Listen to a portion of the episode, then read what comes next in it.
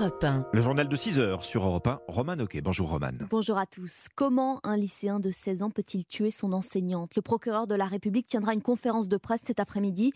De quoi peut-être éclaircir les circonstances de ce drame. Hier matin, dans un collège privé du Pays Basque, l'un des plus réputés de la région, un élève de seconde a poignardé sa professeure d'espagnol pendant un cours sous les yeux de ses camarades.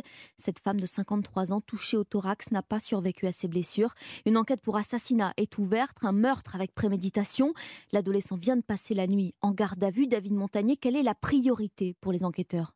Eh bien, ils essaient de comprendre son geste en se penchant plus précisément sur ses antécédents psychiatriques. Ses premières déclarations sèment en effet le trouble. Il aurait indiqué avoir entendu des voix la nuit précédant son acte, des voix qui lui auraient demandé de tuer sa professeure d'espagnol.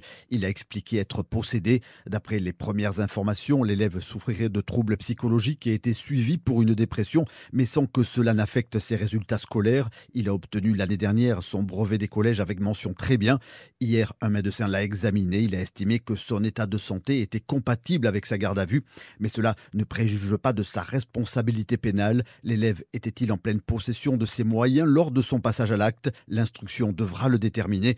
Des expertises psychologiques et psychiatriques seront réalisées. L'adolescent devrait en tout cas être mis en examen et pourrait être placé en détention provisoire malgré sa minorité. Les précisions de David Montagnier pour Europe 1. Une minute de silence sera respectée à 15h dans tous les établissements scolaires de France.